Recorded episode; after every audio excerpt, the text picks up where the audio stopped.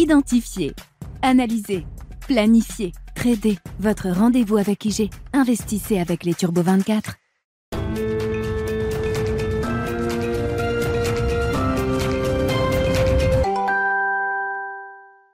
C'est parti pour Smart Bourse, votre double dose quotidienne de marché en direct sur Bismart. Chaque jour à la mi-journée, 12h30, 13h. Et en fin d'après-midi, la grande édition pendant une heure à partir de 17h en direct, rediffusée à 20h sur Bismart TV. Émission que vous retrouvez chaque jour en replay sur bismart.fr et en podcast sur l'ensemble de vos plateformes. Au sommaire de cette édition de la mi-journée, le démarrage d'une énorme semaine en termes de flux de nouvelles pour les investisseurs avec à la fois de la macro, des décisions de banque centrale et des résultats microéconomiques, la macro avec les premières estimations de croissance trimestrielle qui sont attendues pour différents pays d'Europe. Pour le quatrième trimestre, on a déjà eu ce matin la première estimation de la croissance allemande pour cette fin d'année 2022 sur la période octobre-décembre avec une contraction surprise de la production et de l'activité en Allemagne, moins 0,2% pour la première estimation de croissance allemande au Q4 avec, notons-le quand même, un chiffre sur le trimestre précédent qui a été révisé à la hausse, passant de plus 0,4 à plus 0,5% dans cette nouvelle estimation de la croissance allemande pour le troisième trimestre. La croissance française et la croissance pour l'ensemble de la zone euro au Q4 seront euh, publiées également euh, cette semaine. Nous aurons également les premières estimations d'inflation pour euh, la zone euro et différents pays de la zone euro pour le mois de janvier. À ce titre, notez que la première estimation d'inflation en Espagne pour le mois de janvier montre qu'on atteint peut-être un, plateau hein, dans le rythme de désinflation. Le chiffre d'inflation publié pour euh, l'Espagne ressort effectivement au-delà des attentes. Nous aurons l'emploi américain en fin de semaine pour euh, le mois de janvier, le chiffre global qui sera publié ce vendredi à 14h30 et les banques centrales donc qui entrent à nouveau en piste en ce début d'année 2023 avec la décision de la Fed attendue mercredi soir et les décisions de la Banque d'Angleterre et de la Banque centrale européenne bien sûr prévues ce jeudi et enfin le front microéconomique, je le disais, avec les euh, poids lourds américains de la technologie qui publieront cette semaine. Meta est attendu du mercredi après la clôture de Wall Street. Et puis euh, la journée de jeudi concentrera les résultats d'Apple, d'Alphabet ou encore d'Amazon. Là aussi, après la clôture des marchés américains, notez du côté du CAC 40 que nous aurons les publications cette semaine de Dassault Systèmes, de Publicis ou encore de Sanofi. Le plan de trading, plus que jamais indispensable dans ce contexte, avec un flux de nouvelles intense devant nous et des marchés qui font mieux que résister. Les marchés européens ont encore affiché une semaine positive la semaine dernière et le CAC 40 tient ses niveau au-delà des 7000 points quel type de consolidation peut-on attendre dans euh, cet environnement de marché Nous évoquerons le plan de trading avec les équipes d'IG dans quelques instants. Et puis un, sujet euh, à la frontière de l'investissement et de la question industrielle également de la gestion d'actifs en France et en Europe. Nous parlerons du thème de l'investissement crossover, ces investisseurs qui sont capables d'accompagner des euh, sociétés de leur naissance dans les financements non cotés notamment jusqu'à l'introduction en bourse. Ce type d'investissement se développe de plus en plus venant du monde anglo-saxon vers l'Europe et, c'est évidemment un sujet clé pour le financement de l'innovation euh, en Europe avec également la question de la souveraineté qui est adressée par euh, cet investissement crossover. Nous quantifierons un petit peu cet investissement euh, crossover à travers l'Europe. Quelle est la ligne de conduite que les investisseurs crossover se fixent dans ce, cet environnement de marché? Nous en parlerons avec les équipes de Revaya et l'une des associées fondatrices de Revaya qui sera en plateau avec nous pendant cette demi-heure.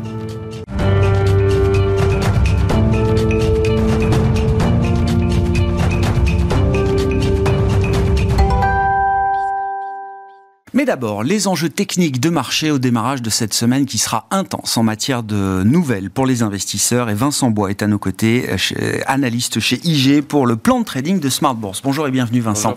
Merci d'être euh, d'être avec nous. Bon, effectivement, c'est toujours la question de la consolidation. Quelle forme une consolidation pourrait-elle prendre euh, en Europe? Quel niveau de retracement peut-on espérer après le démarrage et le mois de janvier record qu'on connaît pour les actions et les actions européennes notamment, puisqu'on est sur des performances quasiment à deux chiffres, plus 10% quasiment pour les indices actions en Europe depuis le, 1er janvier. Tout à fait, une belle, belle performance, surtout le, CAC, pas loin de son plus haut historique. Il a mis 20 ans à le retrouver et puis finalement, euh, quelques mois ont suffi ici en, 2022-2023 pour y retourner. Euh, mais il faudrait quand même une consolidation, il y a encore des risques, beaucoup de risques, mais peut-être que cette semaine va être justement permettre de savoir si bah, finalement ce rebond est justifié, même s'il est important, ou si au contraire il faut quand même se poser d'autres questions sur les mois à venir, sur cette récession ou non, puisque le PIB allemand nous a montré qu'il y a quand même un risque. Euh, donc un retracement qu'on attend maintenant depuis un certain temps euh, pourrait permettre justement de se poser les bonnes questions et de vérifier si tout est euh, justement justifié. Au niveau des, niveaux, on va aller chercher peut-être les 6800, on est sur ce qu'on appelle un double top actuellement sur le, CAC, et donc qui pourrait permettre d'aller chercher les 6800 points. Sous ce niveau, en revanche, attention à l'accélération baissière. Donc, c'est là que ça va se décider finalement si on a une consolidation vers les 6800 pour valider ce maintien technique et pour valider finalement que euh, tout est plutôt positif. Je rappelle, hein, pourquoi est-ce qu'on attend une consolidation? Il y a ceux qui n'ont pas profité du rebond et on peut imaginer que ce rebond, de par sa violence, sa vitesse, a laissé beaucoup de monde sur le, sur le côté. Et puis il y a ceux qui en ont profité et qui aimeraient bien aussi une petite respiration euh, d'une certaine manière pour pouvoir euh, continuer de prendre position dans cette, cette tendance beaucoup plus favorable depuis plusieurs mois en Europe. Tout le monde veut une consolidation. Tout à fait, hein. tout le monde veut une consolidation consolidation et puis il y a aussi de savoir si c'est réellement une consolidation ou plutôt un risque qui revient sur le marché. Mais c'est vrai que beaucoup de monde a été surpris euh, par cette, euh, cette, accélération importante euh, qui est partie en octobre hein, mm. de la réouverture de la Chine et puis qui petit à petit avec l'inflation s'est poursuivie. Je rappelle, en termes de flux de collecte, on, on vient de voir une deuxième semaine de flux positif en termes de collecte sur les fonds Action Europe après 48 semaines de décollecte consécutive. Voilà. Deux semaines de collecte pour 48 semaines de, de décollecte. Ça montre quand même le positionnement et la sous-pondération des investisseurs par rapport à la thématique européenne notamment. Tout à fait, oui. C'est vrai qu'en Europe, beaucoup ont été surpris, mais il reste encore beaucoup de liquidités. Beaucoup sont sortis du marché assez tôt en attendant justement le rebond. Mm. Mais peut-être est-il un peu tôt, c'est ce qu'on se pose comme question depuis plusieurs semaines. Il se poursuit. Donc je pense que, comme vous l'avez dit, il y a beaucoup de rendez-vous entre la Fed, peut-être la BCE moins de surprises. La Fed pourrait se montrer un peu plus euh, dure qu'anticipé, hein, puisqu'on est déjà sur deux baisses de taux d'ici la fin de l'année, euh, sans récession. Donc il y a l'un ou l'autre. Les deux ne vont sûrement pas arriver en même temps. Et donc peut-être un retour en arrière, une consolidation sur le CAC 6800. Et puis si réellement les risques continuent, eh bien on pourrait aller plus loin et aller chercher les 6500 points partant des 7000 points et plus sur lesquels on trouve le CAC 40 euh, ce matin encore, au début de cette semaine, euh, Vincent, si on regarde un, graphique avec euh, une vue journalière du, CAC, quel pourrait être le chemin, quels pourraient être les, niveaux à surveiller pour constater une consolidation et un retracement du CAC? Justement, si on allait sur les 6800 points, pour repartir à la hausse, ça mm. permettrait d'arriver aussi sur une, moyenne mobile, donc un, un, indicateur technique plutôt pertinent, et de rebondir sur ce niveau pour valider le retour haussier. Si au revanche, eh bien, on reprend en considération qu'il y a encore des risques, des risques face à l'inflation qui peut rebondir, face aux politiques monétaires qui peuvent rester, et face également aux risques de récession, qui sont à peine pris en compte pour le moment, euh, eh bien, on peut casser ces 6800, et au niveau technique, comme je le disais, on peut aller chercher les 6450, 6500 points, qui est un niveau technique important. C'est là où on a euh, hésité, donc, euh, en fin d'année, avant de repartir à la hausse. Donc, mm. en dessous de ce niveau, en revanche, eh bien, c'est qu'effectivement, les marchés sont, sont, allés un peu vite et donc euh, eh bien, ce risque de récession reprend, ce risque peut-être d'inflation également rebondit, hein, puisqu'on va reparler probablement du gaz un peu plus loin dans l'année, qui pour le moment est en chute libre et qui permet d'avoir une perspective un peu meilleure que prévu. Bon, les marchés vivent dans une perception assez idéale de la situation depuis euh, quelques semaines. Effectivement, ce scénario Goldilocks peut à un moment se dérégler euh, de part et d'autre, hein, soit du côté de l'inflation, soit du côté de la croissance. On surveillera à ce titre les réunions de, de Banque centrale évidemment cette semaine, les premières estimations de croissance pour le quatrième trimestre en Europe, ainsi que les premières estimations d'inflation pour les pays de la zone euro au, mois de janvier. Si on regarde la partie euh, américaine, la semaine dernière a été plutôt une semaine de, favorable pour les indices américains, avec il faut noter un rattrapage du Nasdaq qui a été assez euh, conséquent après un début d'année euh, plutôt médiocre pour euh, la partie américaine comparé à la partie européenne. Oui, tout à fait. Le Nasdaq, c'est plutôt le Dow Jones qui en avait profité, qui est un peu comme le CAC, est assez proche de ses plus hauts historiques. et le Nasdaq a été fortement vendu. Mais un retour haussier pour le moment. Beaucoup de sociétés qui ont, les, sociétés les plus shortées, les plus vendues à découvert, qui sont reparties à la hausse. Je pense à Shopify qui a pris 100%, 110% depuis la fin de l'année dernière. Donc ce type de société qu'il faut quand même surveiller. Ça montre un peu qu'il y a quand même beaucoup d'euphorie et que ce type de société peut repartir à la baisse. Mm. Après, les mastodontes, eh bien, ça va être le test cette semaine. Apple, Amazon, Alphabet le même jour, ça va probablement donner le ton. Si les résultats et les perspectives sont bonnes, on peut avoir une accélération haussière sur le Nasdaq. Hmm. Mais pour le moment, il est peut-être un peu tôt, étant donné les, les messages plutôt contraires qu'on a eus durant les dernières semaines. Donc attention. Et sur le S&P, eh bien, il y a quand même des, des données ou des valeurs technologiques qui ont permis également de rebondir. On a cassé cette cette tendance finalement, hein, cette droite de tendance qu'on a depuis euh, l'année dernière, depuis 2021, et qui, euh, qui dirige finalement ce marché baissier. Première cassure qui peut justement permettre d'accélérer. Au-delà des 4100, on peut avoir un retour haussier plutôt durable. Hmm. Ici, il faut une consolidation. Et pour rebondir, eh bien, euh, on a l'ancienne résistance oblique eh qui pourrait jouer le rôle de support et qui pourrait, si on se maintient, bien valider cette tendance haussière. Hmm. Un retour en dessous pourrait être visible, bien sûr, parce qu'on est allé quand même assez loin, euh, sans avoir de confirmation que tout était euh, en ordre finalement sur les marchés, sur l'inflation. Donc un retour sous ce niveau, on peut aller chercher les 3800 points un peu comme le CAC, hein, c'était euh, le niveau d'hésitation qu'on a eu en fin d'année avant de reprendre la tendance haussière. Donc voilà un peu les niveaux qu'on va surveiller. C'est surtout un retour sur les 3950, cet oblique qui va déterminer au niveau technique, en, en tout cas, si on reprend à la hausse ou si finalement on est allé un peu vite. Bon, l'enjeu du retracement, de la consolidation pour les indices actions en Europe et aux États-Unis avec cette semaine chargée, on le rappelle, sur le, front des euh, nouvelles pour euh, les investisseurs, macroéconomiques, banque centrale, microéconomie, tout y sera dans les prochains jours. Que nous dit euh, le marché des métaux précieux et le marché de l'or également qu'on suit avec vous, notamment Vincent? C'est vrai que c'est un, un, marché, l'once d'or, s'est réveillé de manière assez spectaculaire au fur et à mesure que le marché anticipait la fin du choc inflationniste, hein, pour dire les choses. En effet, hein, tout à fait. On a vu les taux qui ont, baissé, on a vu le dollar américain qui a bien aidé les métaux, et notamment l'or. On, voyait que les banques centrales également se mettaient à racheter de l'or. Donc il y a des nouvelles plutôt euh, sur la structure du marché, hein, sur de la demande, et puis la baisse du dollar américain qui a fortement euh, aidé le cours de l'or. On est passé de 1620 dollars à 1920 dollars. Donc euh, en quelques mois, ce qui est très positif. Mais si le cours du dollar venait à se retourner, hein, si justement on avait cette consolidation qui pourrait durer un petit peu plus, le dollar américain probablement progresserait euh, assez fortement. S'il y avait peut-être une Fed qui voyait des taux un peu plus loin que 5%, les taux obligataires pourraient également rebondir. Et donc, ce hmm. qui nous amènerait à une consolidation, un retour en arrière sur l'or. On est allé loin, hein. on a eu euh, quasiment des semaines dans le vert depuis, euh, depuis ici fin novembre. Donc un retour en arrière de la même façon sur des niveaux comme les 1800 dollars, qui est un niveau technique très important que l'on suit depuis un certain temps, si nous avions un fort risque et donc une forte accélération, peut-être court terme, mais assez forte du dollar américain, qui permettrait par la suite, de la même façon, de reprendre la tendance haussière, qui paraît plutôt bien partie. On peut aller chercher de nouveaux plus hauts historiques sur le cours euh, de l'or.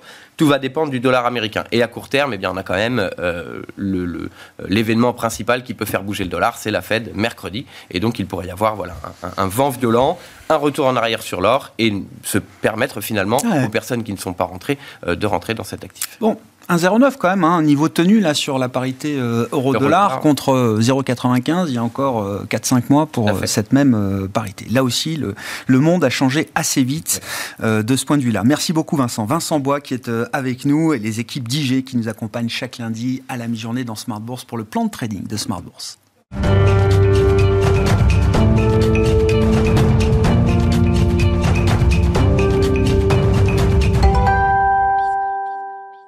Venons-en à la logique d'investissement entre le monde du non-coté et le monde coté. Les frontières sont en train de s'estomper à vitesse grand V. C'est un sujet qu'on arrive à traiter de manière récurrente dans, euh, dans Smart Bourse sous l'angle quasi industriel. Et ce sont les équipes de Revaya, associée et cofondatrice de Revaya, Alice Albizati, qui est avec nous en plateau pour en parler. Alice, bonjour et bienvenue. Bonjour, Merci beaucoup d'être avec nous. Revaya, qui est une société euh, d'investissement, d'investissement crossover, tel que vous vous définissez, euh, Alice. On va parler évidemment de ce que fait euh, Revaya dans le monde de l'investissement et du financement de l'innovation euh, en Europe. C'est votre euh, ADN de départ. La société a, été fondée en 2018. Mais le point pertinent qui vous amène aujourd'hui, c'est justement de quantifier ce que représente l'investissement crossover. Et à ce titre, vous avez publié un premier rapport sur l'investissement crossover en Europe.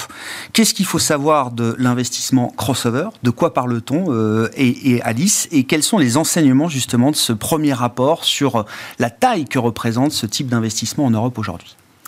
Oui, alors nous on a l'univers du crossover, c'est un univers qui nous intéresse euh, en tant qu'investisseurs euh, dans la technologie et dans la technologie durable, parce que bah, si on prend un pas de recul, les sociétés les plus valorisées dans le monde sont, on le sait très bien, des sociétés technologiques cotées en bourse. Mm. Euh, et donc réussir à accompagner les sociétés vers l'introduction en bourse, c'est un sujet clé. On s'est rendu compte qu'il y avait d'une part peu de connaissances sur ce terme crossover. Donc, on a voulu aider à donner des définitions et à expliquer qui sont ces acteurs clés. Et ensuite, on s'est rendu compte que cette tendance, qui est une tendance qui vient des États-Unis, est en train de prendre son essor en Europe. Et donc, on a cherché à euh, bah, contribuer, à mettre l'accent sur quelles sont les tendances et comment est-ce qu'on mm. peut quantifier ça en Europe. Donc, le crossover, qu'est-ce que c'est? Ce sont les investisseurs qui ont cette capacité d'accompagner les sociétés du monde du non-côté vers le côté, vous l'avez expliqué, il y a différentes typologies d'investisseurs, que ce soit des fonds de private equity, à l'exemple, euh, on peut citer comme exemple par exemple TCV, Technology Crossover Venture, qui avait pu accompagner Netflix euh, en série C et ensuite qui a pu accompagner la société jusqu'à son introduction en bourse, qui avait été faite avec une valorisation de 1 dollar par action, qui est montée à 700 dollars par action. Donc on voit qu'il y a eu de la création de hmm. valeurs significatives post-IPO. voilà, c'est ça. Post-IPO. Euh, il y a une deuxième typologie d'investisseurs crossover qui sont des hedge funds, donc qui à l'inverse, eux, viennent plutôt du monde des marchés cotés et qui sont de plus en plus aller vers le pré-introduction en mmh. bourse et de plus en plus plus tôt dans le pré-introduction en bourse en disant que d'avoir cette capacité d'identifier ces sociétés très tôt et de les accompagner, ça permettait d'être encore plus pertinent dans les analyses et de les accompagner de réussir ces introductions en bourse. Et donc ça, toute cette catégorie de hedge funds, c'est des gens comme euh, par exemple Lone Pine qui ont pu investir dans Algolia, une société créée en France initialement euh, il y a quelques temps, euh, en perspective à moyen terme d'une introduction en bourse. Donc il y a cette deuxième typologie, deux typologies d'investisseurs. Mmh. On a aussi des encore investors ou des corner investors qui jouent un rôle clé au moment de l'introduction en bourse.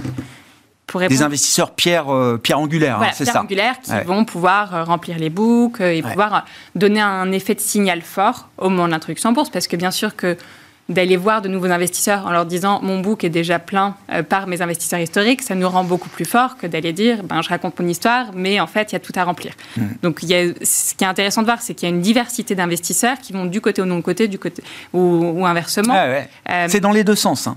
Voilà, la frontière, elle tombe dans les, dans deux, les deux sens. Exactement. Donc ça, c'est quelque chose d'intéressant. Ça vient Enfin, déjà, c'est quelque chose, c'est un phénomène qui est en forte croissance. Hmm. Euh, en, sur les cinq dernières années, c'est dans le monde un quart des capitaux levés par des sociétés euh, dans le capital risque qui ont été faits par des investisseurs crossover. Donc c'est 10% des tours, mais 25% des montants, parce que ces investisseurs crossover se positionnent sur des tours de taille significative. Hmm. Euh, et donc ça, c'est la moyenne sur les cinq dernières années. 2021, ça a été une année record. En 2021, c'est un tiers des montants investis dans la technologie, dans le capital risque, qui ont été faits par des fonds crossover. Donc ça a été vraiment une essence, euh, une croissance significative. Euh, et euh, en Europe, on a également suivi cette tendance. Donc 2021, on a eu une entrée massive de hedge funds crossover en Europe, mm. donc des gens comme Cotu, comme euh, Tiger, euh, qui ont pu financer des sociétés comme euh, Dataiku, par exemple, ou Alan. en 2021, c'est 26% des tours de capital risque qui ont été faits par des fonds crossover. Euh, sachant que 5 ans plus tôt, c'était que 13%. Donc on a aussi eu beaucoup d'intérêt mm. tiré par ces fonds. Avec 2022, une légère baisse, puisque en 2022, euh, ben, l'impact de la baisse euh, des sociétés cotées sur les marchés boursiers s'est fait ressentir sur cet univers crossover, mais néanmoins, on est sur quelque chose de porteur. Ouais, c'est les années précédentes qui montrent bien la tendance et la montée en puissance de cette, ces catégories d'investisseurs, notamment dans les levées de fonds réalisées par le capital risque. Hein, c'est ça. Voilà. Qu'est-ce que euh, qu'est-ce qui fait la richesse de cet investissement euh, crossover? Et on peut prendre l'exemple de, de Revaya, bien sûr, de, ce point de vue-là. Donc, avec l'idée qu'on fait tomber les barrières entre non coté et, côté, en quoi l'expertise qu'on peut avoir dans le non coté, et c'est votre expertise euh, originelle, en quoi cette expertise enrichit l'expertise ou la conduite d'une stratégie qui irait jusqu'au marché de capitaux liquides, cotés. En fait, la chance qu'on a dans le non-côté, c'est qu'on a accès à beaucoup d'informations et qu'on peut creuser et on est très proche de nos sociétés en portefeuille. Mm. Et donc, cette analyse très fine des sociétés avant l'introduction en bourse, elle est bénéfique pour pouvoir comprendre très finement les tendances et les suivre ensuite une fois que ces sociétés se sont introduites en bourse. Euh, donc, une introduction en bourse, ça ne se prépare pas du jour au lendemain. On le sait, il faut euh, plusieurs mois, voire plusieurs années pour la préparer. Et donc, un des rôles clés de ces investisseurs, c'est d'aider à l'accompagnement de la préparation de hmm. l'introduction en bourse. Donc nous, chez Reveilla, on a 15 sociétés en portefeuille. On en a deux qui ont dépassé la barre euh, des 100 euh, millions de revenus récurrents. C'est euh, Algolia et Aircall. Et donc ça, c'est des sociétés qui pourraient, à moyen terme, être potentiellement éligibles à une introduction en bourse ou à une sortie la plus ambitieuse possible. Et donc un des rôles, c'est accompagner les sociétés, notamment sur les sujets ESG. Euh, et donc la gouvernance, ça va être un des éléments clés sur la préparation de l'introduction en bourse. Donc euh, ajouter des board members indépendants, aider à mettre en place des meilleures pratiques en termes de compliance. Euh, et ensuite, une autre caractéristique, c'est de pouvoir avoir un dialogue très régulier avec ces asset managers, parce que l'introduction en bourse ne sera réussie que si les marchés cotés s'intéressent à cela. On sait qu'en Europe, on a encore quelques années de retard par rapport à ce qui se passe aux États-Unis, donc c'est un retard qui est en train d'être comblé, euh, notamment avec des initiatives de place, avec euh, Euronext qui a lancé son initiative euh, TechShare, avec notamment BPI France qui a lancé une initiative sur les investisseurs Cornerstone. Donc il y a des initiatives, mais il y a encore du travail à faire. Hmm. Euh, et donc de pouvoir avoir ce dialogue, comme nous on le fait chez Reveilla, où on a au sein de notre comité d'investissement consultatif un gérant des marchés cotés qui va en permanence pouvoir euh, nous donner les benchmarks ah par rapport aux sociétés cotées, ça va être très riche. Ça, ça change tout par rapport. Non, mais d'avoir, quand on est investisseur non coté, d'avoir cette perspective de l'IPO et de plus se dire mon dossier, je le porte quelques années mon objectif en tant qu'investisseur est de maximiser évidemment la création de valeur ajoutée, maximiser le profit pour euh, mes partenaires qui euh, m'accompagnent dans cet investissement, jusqu'à l'IPO. Après, c'est une autre histoire, c'est plus la mienne. De, plus avoir cette vision et cette, euh, cette échéance fermée de l'introduction en bourse quand on est investisseur dans le venture, dans le growth, dans le private equity, ça change beaucoup de choses dans la manière dont on investit, Alice? Bah, Disons que ça nous ouvre un champ des possibles qui est encore plus large et ça nous donne une perspective de long terme. On sait qu'en tant qu'investisseur, quand on a repéré une société qui fonctionne très bien, qui est bien gérée, qui est sur un bon marché, notre intérêt, c'est de pouvoir l'accompagner le plus longtemps possible et de mm. se dire que l'introduction en bourse, c'est une étape, mais c'est pas la fin de l'histoire. Donc oui, ça nous rend plus pertinent, ça nous donne cette vision plus long terme et ça nous rend plus euh, intéressant dans nos outils euh, pour euh, réinvestir dans la société au fur et à mesure. Donc ça veut dire que l'introduction à bourse n'est plus vue comme étant un point de sortie qu'on doit absolument maximiser au profit euh, de ses investissements et de ses partenaires, mais un point d'étape. Voilà, c'est un, une étape clé. c'est pas toutes les sociétés ne vont pas se diriger vers une hmm. introduction en bourse. Ça reste quand même une minorité des sociétés qui s'orientent vers cette trajectoire-là, mais c'est un point d'étape qu'on essaye d'accompagner euh, le mieux possible. Ouais et ce, dialogue, vous le voyez se nouer, parce que je discute beaucoup avec des asset managers, et notamment dans le monde euh, boursier. Je, vous la fais courte, mais ils sont, ils sont encore vent debout contre les valorisations qu'on leur propose pour des introductions en bourse, après plusieurs tours de table qui se sont effectués dans le monde non coté, avec beaucoup de maximisation, beaucoup de création de valeur de, de, à, chaque fois. Et au moment de l'introduction en bourse, on se retrouve avec des valos où... Euh, franchement, les, les, professionnels de l'investissement disent je ne peux pas, c'est mm. pas possible. Ah, et, ça, c'est quand même un point, euh, c'est un frein qui empêche aussi, euh, comment dire, euh, l'émergence de réels succès boursiers de la French Tech. Mm, mm. C'est une très bonne question et c'est sûr que ce sujet de créer des champions mondiaux, il doit être euh, pris euh, en compte et il doit être euh, réfléchi à tous les, toutes les étapes de la chaîne de financement. Mm. et donc, ces champions mondiaux, en Europe et en France en particulier, on arrivera à les créer que par une chaîne de financement très solide, des tours de seed jusqu'au tour pré-IPO et à l'introduction en bourse. Donc aujourd'hui, ben, quand on regarde ce qui se passe sur les marchés cotés, euh, toute l'année 2022 pour les sociétés technologiques non rentables a été difficile. Et vous en parliez précédemment, il y a un rebond euh, du Nasdaq euh, sur ces derniers jours, mais il y a quand même eu aujourd'hui une baisse qui fait qu'on a tendance à avoir un, un, léger décalage entre valorisation sur les marchés cotés et valorisation non cotée. ce décalage peut être justifié pour des sociétés qui sont en très forte croissance, avec beaucoup de cash runway et qui ont de la visibilité sur les prochaines étapes. Tout l'enjeu du crossover, c'est réussir à fluidifier ces marchés, que ce soit du côté ou non côté ou du non côté, pour pouvoir euh, donner des réponses. Et en fait, il y a eu quelques succès en Europe d'introduction en bourse de sociétés françaises. Il y a une partie de ces sociétés qui sont introduites en bourse au Nasdaq. Il y a des enjeux aussi de réussir à faire des introductions en bourse. c'est même l'enjeu. En, euh, Europe. Donc, Adyen a été un bon exemple de, très belles réussites. Dans le monde des paiements. Dans le monde des paiements. Donc, il peut y en avoir plus. Euh, mais ça va devoir être accompagné par plus de capitaux et plus de capitaux européens, parce qu'aujourd'hui, les fonds crossover sont quand même en grande partie des fonds américains ou des fonds asiatiques. Euh, et pareil, au niveau de l'asset management, il y a encore les sociétés technologiques les plus grosses, ce sont des, hmm. valeurs américaines. Et c'est important pour euh, beaucoup de raisons que les entreprises euh, et les leaders de l'innovation en Europe restent des entreprises euh, alors cotées et financées en Europe.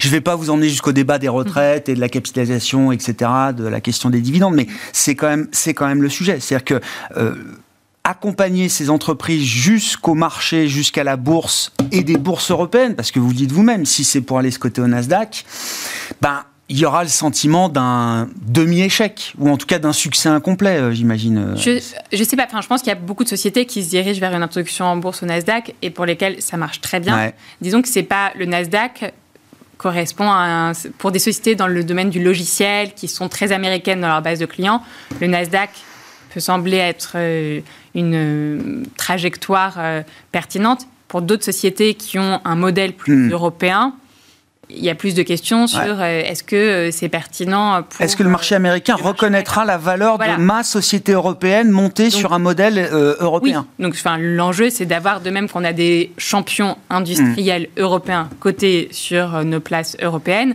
il faut qu'on arrive à avoir la même chose en Europe, et il y en a déjà. Euh, on n'est pas. Non, non, non, mais bien sûr. Qu'est-ce que ça change pour une entreprise justement d'être accompagnée par des investisseurs comme vous, Revaya, et des investisseurs euh, crossover justement, euh, Alice? Bah, c'est le. Enfin, on a pu évoquer quelques, quelques éléments de, création de valeur qui sont apportés par ces fonds. Donc, c'est cette perspective de long terme. C'est aujourd'hui, on a euh, une société, par exemple, Dataiku, qui a levé euh, euh, un tour en fin d'année dernière avec Wellington. Wellington, c'est un investisseur qui va être là, qui a des poches très profondes, qui va pouvoir être là au moment de l'introduction en bourse. Donc, c'est s'entourer de personnes qui vont pouvoir rester dans le temps hmm. et transformer ces sociétés, aider à la transformation hmm. qui va se faire petit à petit. et on sait que l'introduction en bourse, il faut quand même qu'elle soit réussie pour continuer eh ben à attirer le parce que euh, le fait d'avoir le, bon pricing au moment de l'introduction en bourse, ça va être aussi quelque chose qui va être monitoré par les asset managers. et si tout le monde perd de l'argent dès le début, en fait, ça va refroidir certains. Donc, il faut mettre toutes les chances de son côté. Et donc, ces investisseurs vont pouvoir aider à mettre toutes les chances euh, de leur côté. Hmm. Et après, ce ne sont pas les seuls à participer à cette euh, euh, catégorie-là. Enfin, les fonds de venture sont très importants sur beaucoup de tours de financement, les asset managers aussi. Mais en tout cas, c'est préparation à cette transition. La cheville ouvrière, effectivement, entre ces, deux, ces deux univers, le monde non coté et le monde coté.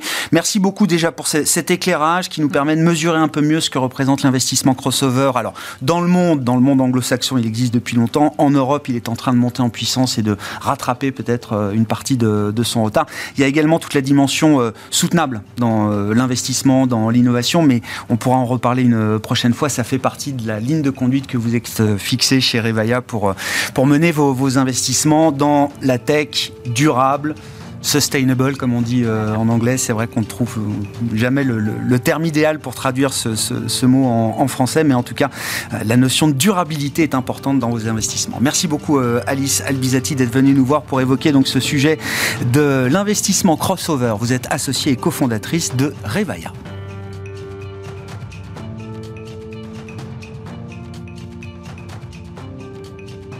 Identifier, analyser, planifier Tradez, votre rendez-vous avec IG. Investissez avec les Turbo 24.